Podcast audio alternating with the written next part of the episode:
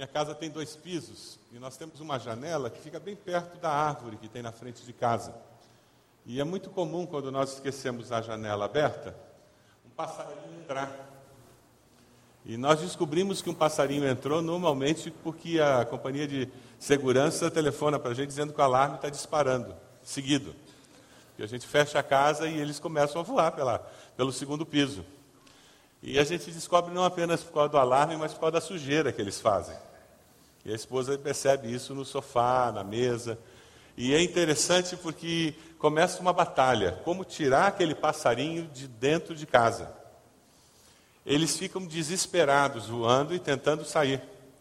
E quanto mais a gente tenta enxotá-lo na direção da janela, mais desesperados eles ficam. Quanto mais perto estou deles, mais desesperados eles ficam. Alguns deles chegam a se machucar, porque eles saem voando na direção do que parece a saída, mas é vidro. E eles erram a janela, e eles acertam o bico no vidro, e eles se machucam, e eles caem no chão tontos. E quando isso acontece, ainda é mais fácil, porque daí dá para pegar e levar lá para fora. Mas muitas vezes eles saem voando meio tonto, mas desesperados, com medo de mim. E vendo essa situação, eu fiquei imaginando que ia ser bem mais fácil se eu fosse um passarinho, para poder contar para eles que a janela é ali. Você está errando o lugar da janela. E é muito fácil a gente perceber que muitas vezes nós, seres humanos, vivemos desse jeito, dando cabeçada pela vida, desesperados, e toda vez que Deus tenta nos mostrar o caminho certo, a gente fica mais nervoso ainda, a gente se debate ainda mais. Quando você celebra o Natal, o que você está celebrando é Deus conosco, é Deus se tornando carne Deus se identificando conosco para que nós não saiamos assustados por aí, desesperados, dizendo não tem jeito. Mas através do Natal a gente tem a certeza de que Deus se identifica conosco, vem na nossa direção e agora, como ser humano, Ele nos mostra o caminho o caminho para a salvação, o caminho para a liberdade. Esse é o maior desejo daqueles passarinhos. E a hora que a gente consegue mostrar a janela, eles saem voando numa alegria incrível. Aqueles tontos, eu consigo pegar e colocar eles do lado de fora da janela, eles recuperam um pouco de consciência, eles saem voando. E é isso que acontece conosco quando Deus consegue nos pegar na sua mão. Quando nós paramos de nos debater e nós permitimos que eles nos mostrem o caminho. Nós encontramos liberdade verdadeira. Mas como é que tudo isso aconteceu? De Deus, Emanuel, Deus conosco aparecer na noite de Natal. Eu queria que a gente abrisse a Bíblia lá em, no Evangelho, Lucas capítulo 2. Nós vamos ler juntos um texto do capítulo 2 de Lucas. Vamos lá. Naqueles dias, César Augusto publicou um decreto ordenando o recenseamento de todo o Império Romano. Esse foi o primeiro recenseamento feito quando Quirino era governador da Síria. E todos iam para sua cidade natal a fim de alistar-se. Assim, José também foi da cidade de Nazaré da Galiléia para a Judéia e para Belém, cidade de Davi, porque pertencia à casa e à linhagem de Davi. Ele foi a fim de alistar-se junto com Maria, que estava prometida em casamento e esperava um filho. Enquanto estavam lá, chegou o tempo de nascer o bebê. E ela deu à luz o seu primogênito, envolveu-o em panos e o colocou numa manjedoura, porque não havia lugar para eles na hospedaria. Haviam pastores que estavam nos campos próximos e durante a noite tomavam conta dos seus rebanhos. E aconteceu que um anjo do Senhor apareceu-lhes, e a glória do Senhor resplandeceu ao redor deles, e ficaram aterrorizados. Mas o anjo lhes disse: Não tenho medo, estou lhes trazendo boas novas. Hoje, na cidade de Davi, nasceu o Salvador, que é Cristo, o Senhor. Isso lhe servirá de sinal. Vocês encontrarão um bebê envolto em panos, deitado numa manjedoura. De repente, uma grande multidão do exército celestial apareceu com o anjo, louvando a Deus e dizendo: Glória a Deus nas alturas, e paz na terra aos homens, aos quais ele concede seu favor. Quando os anjos os deixaram e foram para os céus, os pastores disseram uns aos outros: Vamos a Belém e vejamos o que aconteceu e que o Senhor nos deu a conhecer. Então, correram para lá e encontraram Maria e José, e o bebê deitado na manjedoura. Depois de o verem, contaram a todos o que lhes fora dito a respeito daquele menino. E todos os que ouviram o que os pastores diziam ficaram admirados. Maria, porém, guardava todas essas coisas e sobre elas refletia em seu coração. Os pastores voltaram glorificando a Deus e por tudo o que tinham visto e ouvido, como lhes fora dito. Era muita coisa para Maria e José, né? Muitas promessas, por favor, o púlpito.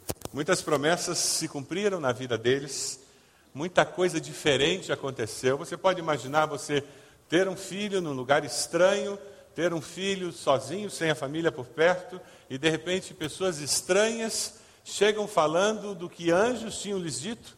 Você pode imaginar os sentimentos daquela mulher ao imaginar. E agora, como é que vai ser essa história? A gravidez já foi fora do normal. A viagem perto do nascimento do bebê já não era planejada. E agora aparecem esses pastores falando que Deus confirmava isso. Não é à toa que ela guardava tudo isso no coração, dizendo: Eu quero ver a confirmação de tudo isso ao longo da vida dessa criança. J.B. Phillips faz uma afirmação com relação aos pastores que é muito relevante para todos nós. Os pastores voltaram para o trabalho glorificando e louvando a Deus por tudo que tinham ouvido e visto, e que tudo aconteceu como lhes fora dito. Maria vive essa experiência e ela diz, ela guarda no coração e ela vai conferindo todas as coisas. Os pastores têm a experiência com os anjos, vão até a manjedoura, encontram de fato o que os anjos disseram e eles voltam glorificando a Deus para a sua rotina da vida. Eu tenho uma boa notícia para você: vai acabar essa correria do Natal. Dia 26 a vida volta ao normal. Não vai ter tanta comida. Não vai ter que comprar tanta coisa. As lojas não vão estar tão cheias mais. A cidade não vai estar tão cheia de carro no shopping center, restaurante, não vai ter tanta fila em todo lugar. E quando terminar isso, o que, que você vai ter levado no seu coração desse Natal? Maria carregou alguma coisa? Os pastores voltaram para a rotina da vida, mas eles tinham uma mensagem no coração deles, um, um impacto. E a minha pergunta é: o que, que você vai levar para a sua vida como consequência desse Natal? Quando alguém perguntar para você como é que foi o seu Natal, qual será a sua resposta? Ah, ganhei tantos presentes, ou encontrei com a família, comemos muito. Qual será a sua resposta? Que tipo de Natal você está montando para você mesmo? Maria e os pastores, eles não tiveram simplesmente uma festa de Natal. Eles se encontraram com Deus encarnado, com Emmanuel, Deus conosco. O impacto do Natal só existe quando nós celebramos o Natal do Emmanuel, do Deus conosco. Eu queria que você abrisse agora o Evangelho de João, capítulo 1. É um texto precioso. Nós vamos ler esse texto junto, vai ser projetado na tela. Mas eu queria que você abrisse, porque nós vamos retornar a esse texto. Evangelho de João, capítulo 1. Veja se tem alguém perto de você que não tem Bíblia, para que a gente possa retornar várias vezes esse texto. Mas eu queria que nós lêssemos juntos, por isso que eu projetei na tela o texto. Vamos lá? Aquele que é a palavra tornou-se carne e viveu entre nós. Vimos a sua glória como do unigênito, vindo do Pai, cheio de graça e de verdade. João dá testemunho dele. Ele exclama: Este é aquele de quem eu falei. Aquele que vem depois de mim é superior a mim, porque já existia antes de mim. Todos recebemos da sua plenitude graça sobre graça, pois a lei foi dada por intermédio de Moisés. A graça e a verdade vieram por intermédio de Jesus Cristo. O versículo 14 tem uma afirmação incrível. Aquele que a palavra tornou-se carne e viveu entre nós. A palavra de Deus encarnada. Deus se fez carne e habitou entre nós. Deus se tornou um de nós. Essa é a mensagem de Natal que tem se perdido com todas as decorações e todas as festas. Quando nós perdemos a dimensão da divindade de Jesus, nós reduzimos o cristianismo a simplesmente mais uma religião humana, criada por seres humanos. O que distingue o cristianismo é porque ele não é fruto da necessidade humana de se conectar com o divino. O que distingue o cristianismo de todas as outras fés é que o cristianismo é o próprio Deus tomando a iniciativa e vindo na direção do ser humano que ele criou. Todas as demais religiões e fés são expressões da necessidade humana de buscar o divino. O cristianismo é a expressão do próprio Deus, Criador dos céus e da terra, se voltando para a sua criatura, para o ser humano e demonstrando o seu amor. Deus tornou-se um de nós. Jesus é a palavra de Deus encarnada. O Verbo eterno se fez carne e habitou entre nós. E quando você vê aquele bebê na manjedoura, num presépio, num shopping center, na sua casa, num cartão de Natal, você está enxergando o próprio Deus que se autolimita para viver entre nós. Por que, que durante esse período nós começamos a falar sobre Clube da Bíblia? Por que, que durante todo o ano nós incentivamos leitura da Bíblia devocional? Nós incentivamos você a ter a tua leitura diária? Por que, que nós pregamos desse púlpito a palavra de Deus? Por que incentivamos você a estudar a Bíblia em grupos, nas nossas classes, no CFI? Por que, que nós incentivamos você, a, na sua célula, a gastar tempo conversando sobre as Escrituras? Sabe por quê? Porque a palavra de Deus é importantíssima na nossa vida. Sabe por quê? Porque assim como Jesus é a palavra de Deus encarnada, a Bíblia é a palavra de Deus escrita. Ah, como nós precisamos nesses dias termos esse tipo de percepção do que, é, do que são as Escrituras, para que nós valorizemos o estudar, o meditar, o refletir e o praticar das Escrituras. Muitos de nós até conhecemos as Escrituras, até sabemos dos valores éticos, morais, dos princípios bíblicos, mas por não considerarmos isto divino, nós não colocamos os princípios e os valores das Escrituras como autoridade. Por não considerarmos divino, nós não adotamos pela fé, mesmo quando todos dizem que é bobagem você agir daquela forma. A fé cristã é contra a cultura, onde quer que ela seja praticada. Então, quando nós incentivamos você a se inscrever no Clube da Bíblia, ler o Novo Testamento, ler a Bíblia toda em um ano, dois anos, seja quanto tempo for, mas é porque nós entendemos que é existencial para o cristão ter um compromisso com a palavra de Deus, porque ela é a palavra de Deus escrita. E no Natal nós comemoramos a palavra de Deus encarnada. No Natal celebramos essa palavra que se fez homem, habitou entre nós, em forma humana. Esse é o milagre da encarnação. Deus se fez homem e habitou entre nós. É por isso que o apóstolo, no versículo 14, quando ele fala sobre a encarnação, sobre esse milagre, é algo que transcende a compreensão humana mesmo. Quando ele fala sobre isso, ele diz: Vimos a sua glória, glória como do unigênito vindo do Pai cheio de graça e de verdade. Os pastores, quando viram aquele bebê, que era a confirmação da palavra que os anjos tinham dado, eles viram a glória de Deus. Eles viram nos anjos e viram no menino Jesus. Nós também podemos ver a glória de Deus se manifestando ao nosso redor. Amém? Você tem visto a glória de Deus se manifestando ao seu redor? Eu vi a glória de Deus no dia da minha conversão, você viu? Ah, como a vida teve uma cor diferente, como as circunstâncias se tornaram diferentes. Eu me lembro da glória de Deus no dia da minha chamada. Eu me lembro da glória de Deus em tantos momentos da minha vida em que Deus se revelou, que Deus falou comigo através de um texto, e parecia que aquele texto saltava das páginas da Bíblia. Eu me lembro de momentos em que eu não queria nem abrir os olhos numa oração, tamanha era a percepção da presença de Deus. Eu me lembro de cultos que não dava vontade de acabar. E quando me disseram que o culto estava acabando, a sensação era. Tamanha era a manifestação da presença, da glória de Deus naquele lugar. Pensando sobre esses momentos, me veio à mente uma, uma experiência que eu tive lá nos Estados Unidos, quando ainda estava plantando uma igreja hispana. nós fomos com um grupo de jovens para um congresso de jovens. Nós éramos uma pequena congregação com 30, 40 pessoas. Nós tínhamos um grupo de jovens que, quando estava com casa cheia, nós tínhamos 10 jovens. Então nós pegamos, conseguimos levar aqueles jovens para aquele congresso que tinha 500 jovens. Então você pode imaginar, eles estavam com uma multidão. E foi muito legal. Era um concerto de música jovem. Mas que concerto! Aquele artista cristão, um músico muito muito consagrado ao Senhor, pela maneira como ele conduziu tudo aquilo. Eu me lembro até hoje do que aconteceu no final.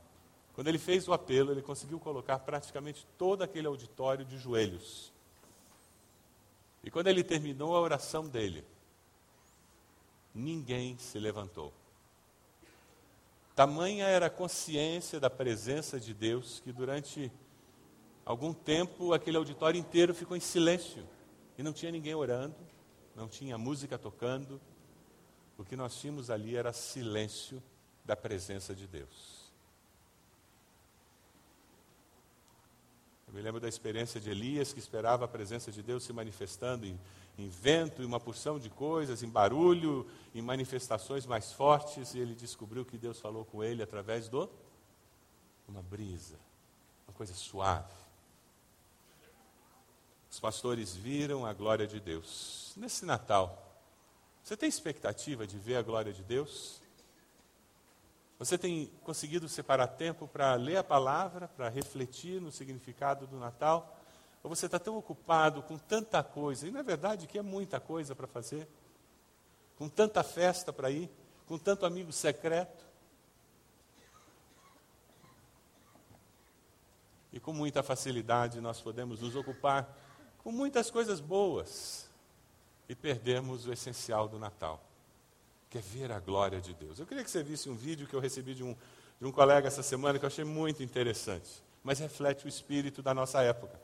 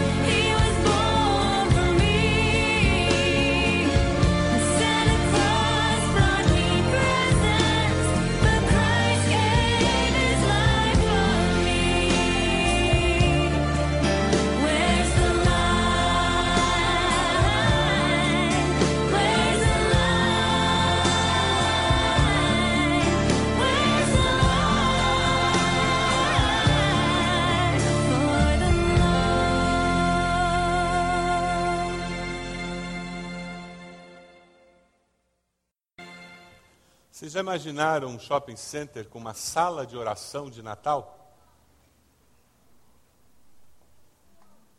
Do lado da, da fila para ver Papai Noel.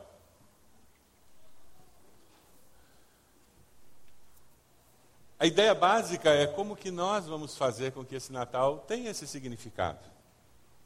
Ah, o livrinho com roteiros para culto de Natal em família ah, está à disposição na saída. Nós temos dois roteiros novos acrescentados aos antigos que nós já temos ali.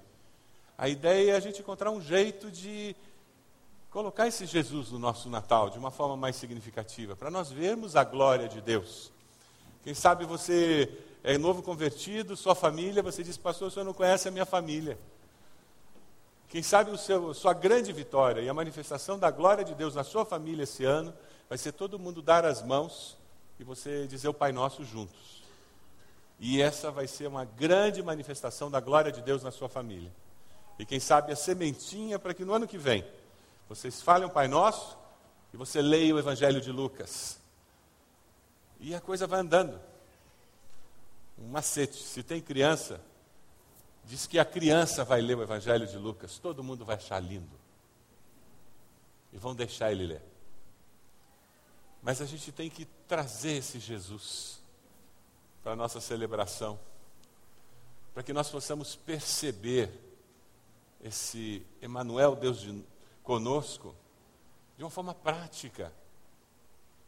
Encontrar maneiras de manifestá-lo, para que nós possamos dar testemunho da presença dele. É o que o versículo 15 nos fala. João dá testemunho dele, e nós somos desafiados por Deus a darmos testemunho desse Cristo. Foi para isso que ele veio. Lá em Filipenses capítulo 2, de 5 a 11, diz que Jesus pagou um alto preço por nós. Mas ele não julgou como usurpação ser igual a Deus, mas assumiu a forma de servo e morreu na cruz. E ele fez isso para que nós tivéssemos salvação e para que nós pudéssemos levar essa salvação a outras pessoas. É interessante porque nós temos sempre falado e devemos falar do alto preço pago na cruz pelos nossos pecados. Mas para que pudéssemos ter a salvação e o perdão dos nossos pecados, um outro preço foi pago na noite de Natal. Deixar os céus e passar a viver na terra. É uma comparação grosseira, mas eu acho que nos ajuda a entender. Você já foi em viagem missionária e dormiu em escola em colchonete daqueles de 5 centímetros? Que você deita e você sente os tacos no chão? Você deixa o conforto da sua casa, mas tem um propósito. E é por isso que você deixa. Agora, não tenho nada contra a sua casa, mas Jesus não deixou o conforto da sua casa. Ele deixou o conforto do céu. Ele deixou a glória dos céus para habitar entre nós. E tudo isso por amor. Eu me lembro do pastor Krieger, que durante mais de 20 anos, ele morou no meio dos índios, missionário nosso, da nossa junta de missões nacionais. Ele e um outro casal de missionários, como resultado disso, eles traduziram o Novo Testamento para a língua daqueles índios. Se autolimitaram por amor a Cristo. Não há como viver a vida cristã sem nos autolimitarmos por livre, espontânea vontade, nós decidimos imitar o nosso Mestre, que se autolimitou e desceu dos céus e viveu entre nós. Foi isso que Jesus fez. E a noite de Natal, o que nós celebramos é isso. Jesus se autolimita e vive entre nós. E como nós somos discípulos dele, nós imitamos o Mestre. Você tem se autolimitado para cumprir o propósito de Deus na sua vida? Quem sabe ter, um, ter menos tempo de lazer para poder servir em algum ministério da igreja? Quem sabe adiar uma compra de alguma coisa para poder dar uma oferta? Quem sabe mudar até o rumo profissional para obedecer a uma chamada que Deus tem feito para a sua vida? Quem sabe mudar de cidade ou de país para cumprir o propósito de Deus na sua vida. Tantas situações, tantos momentos na nossa vida, nós precisamos nos autolimitar para cumprir o propósito de Deus. A semelhança do nosso mestre. Ser discípulo é seguir o mestre.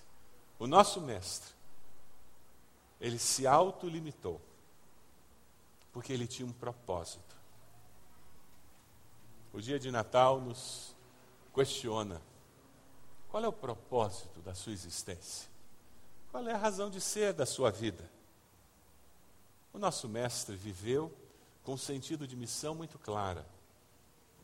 Uma missão muito claramente definida no seu coração. Ele sabia porque ele veio. E em momentos em que ele foi tentado a querer algo diferente, ele faz orações preciosas como aquela no jardim do Getsemane. Pai, se possível, passa de mim esse cálice. Mas como é que termina a oração? Contudo, não seja como eu quero, mas como tu queres. Isso é se autolimitar, porque tem um senso de missão. A mensagem de Natal nos desafia a viver como discípulos verdadeiros do Cristo do Natal. Cristo esvaziou-se, aniquilou-se, abandonou o céu por amor. Jesus reteve a sua completa divindade enquanto viveu entre nós.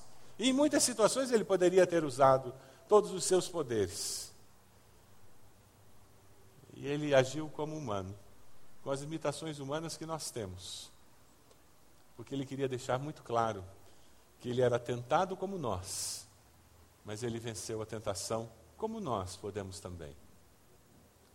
Quando nós pensamos no Filho de Deus, nós vemos o Filho de Deus que se torna homem para que ele pudesse mudar os filhos de, dos homens em filhos de Deus. Essa é a mensagem do Natal. O Filho de Deus se torna homem para que ele possa mudar os filhos dos homens em filhos de Deus. Emanuel, Deus conosco. Os pastores saíram dando glórias a Deus, louvando a Deus por tudo que tinham visto e ouvido. Como será a sua vida depois desse Natal? O que, que vai acontecer nesse Natal? Qual a expectativa que você tem?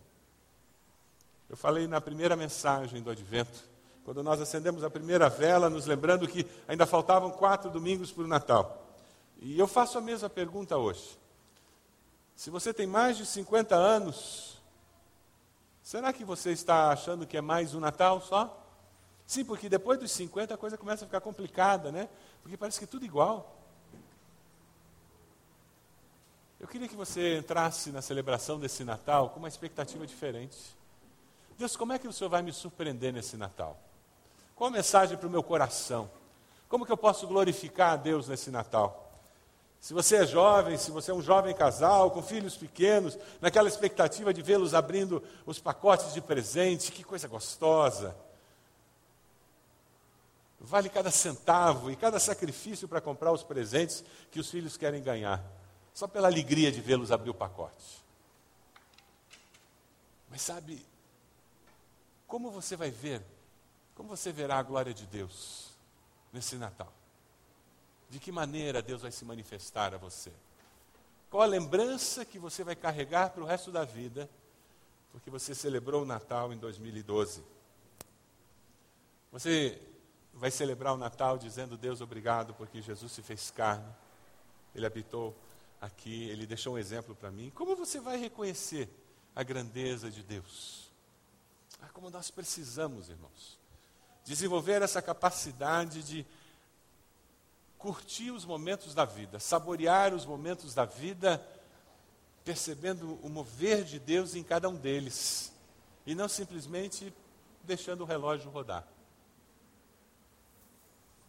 Enquanto eu preparava essa mensagem, eu estava pensando em vários momentos da vida. E tem tantas histórias. E quando você passa dos 50, você começa a ter mais história do que tempo para contar tudo, né?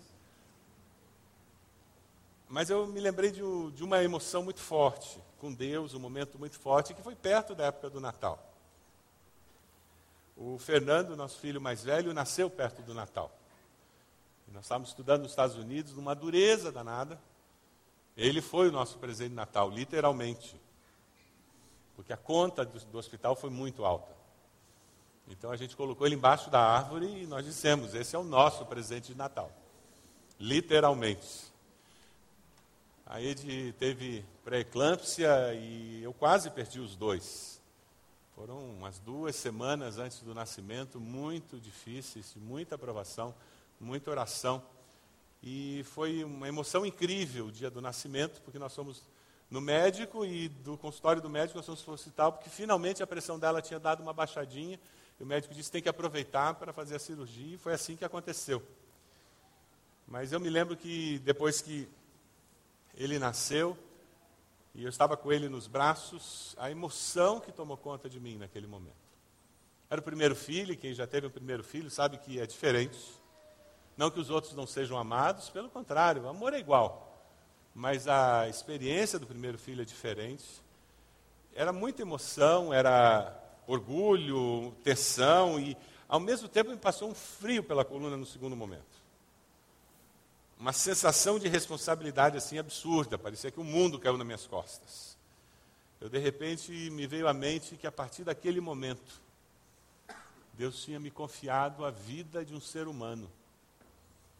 Eu comecei a pensar que um ser humano que tem um destino eterno, cujo futuro estava nas minhas mãos e o futuro dele ia ser muito influenciado pelas minhas decisões pelo meu jeito de ser, pelas minhas escolhas. E eu me lembro que aquilo me, me fez quase que afundar. E ele tinha sofrido muito no final da gravidez, com toda aquela situação. Então ele nasceu muito magrinho. Então ele não tinha peso nenhum, quase. Mas a responsabilidade bateu muito forte. E aquilo junto com um misto de alegria muito grande. A única coisa maior do que o peso de responsabilidade era a alegria do momento. A alegria de ver minha esposa bem, de ver o Fernando e uma sensação incrível de ser abençoado por Deus. Isso é ver a glória de Deus. Eu tinha certeza que era de Deus. Nós já tínhamos perdido dois bebês. A Ed tinha feito repouso absoluto num período da gravidez. Quase perdemos o Fernando. E no final, eu quase perdi os dois. Então eu não tinha dúvida que aquilo ali era bênção de Deus. Aquela sensação, Deus, eu não mereço isso, é, é bênção demais. Talvez você esteja se identificando em algum momento da sua vida em que você se sentiu assim, dizendo, Deus, o Senhor é bom demais. E eu me lembro que, num determinado momento, eu fiz um paralelo eu disse, é impressionante. Como que Deus pôde dar o seu filho para minha salvação? O amor que eu já sentia por aquela criança, e pela primeira vez na vida eu pude ter uma percepção diferenciada do que significava dar, dar um filho para morrer no lugar de alguém. Eu nunca tive, tinha tido um filho, então eu não sabia o que era dar um filho. Com poucas horas de nascimento do meu primeiro filho, a percepção do amor de Deus começou a ficar mais intensa. Deus nos deu um presente muito maior do que um filho. Ele deu o seu filho. E no Natal o que nós celebramos é isso. Ele nos deu uma criança, o seu filho. Nós não merecemos isso. Mas ele fez isso por amor. Quando você celebrar o Natal, conte para as pessoas que aquela criança é prova do amor de Deus. Fale para as pessoas sobre o sacrifício de amor que significa entregar aquela criança que nasceu no berço de palhas. Um rabino, Abraham Heschel, fez uma afirmação que eu achei muito importante. Ele diz: Jesus Cristo não tem nenhuma importância a menos que seja de suprema importância. O celebrar o Natal deve nos ajudar a focar a pessoa de Jesus de tal forma que a gente avalie se ele de fato é a coisa mais importante da nossa vida. O preço pago foi muito alto. Para nós ficarmos simplesmente tendo Jesus como um apêndice, como um acessório, como uma parte da nossa existência. A fé cristã ela é diferente das demais fés, porque ela tem um Salvador que é Deus se fazendo carne. Nenhuma outra fé tem isso. Ela exige uma fidelidade que tem conotações éticas e ela é baseada na ressurreição desse Salvador. Nenhuma outra fé tem isso. É distinta. E se nós não dermos o devido valor e importância a essa fé que nós temos, quem dará? Nós somos desafiados a viver num tempo em que as pessoas são politicamente corretas. Aquele vídeo é uma reação à situação dos Estados Unidos.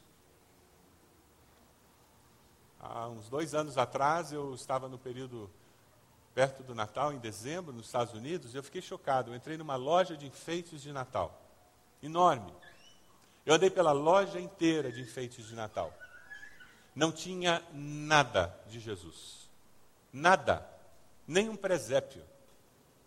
Não tinha uma placa com o nome de Jesus. Nada.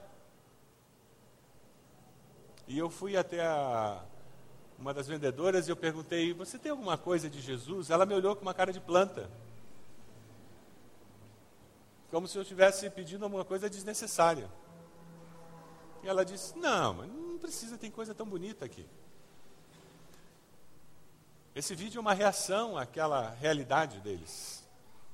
Será que é deles? Ou está chegando aqui?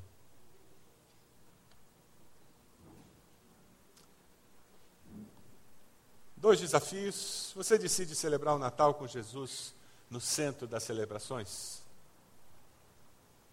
Emanuel, Deus conosco. Lá na sua casa, como é que vai ser isso? 23, 24, 25. Como é que Jesus vai ser o centro das celebrações lá na sua casa? Não é apenas naquele culto lá, não é porque alguém vai cantar um hino, não é isso.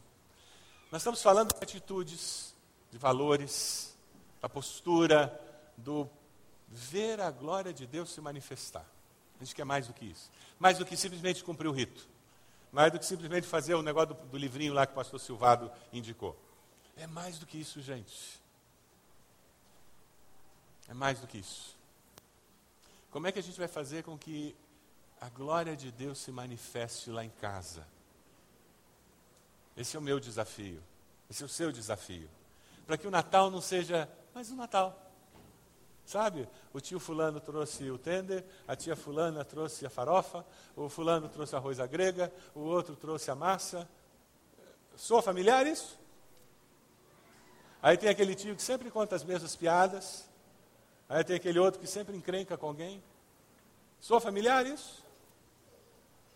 A gente não quer isso. E aqueles parentes que não conhecem a Cristo como Salvador, eles não precisam de mais um, um minuto religioso na vida deles. Eles precisam da glória de Deus. Você aceita o desafio? Porque cada família vai ter que fazer alguma coisa diferente para pedir que a glória de Deus se manifeste. Porque cada família tem uma história diferente. Mas eu tenho certeza que Deus está interessadíssimo em manifestar a glória dele na sua família. E ele vai ajudar você a entender como, a descobrir como.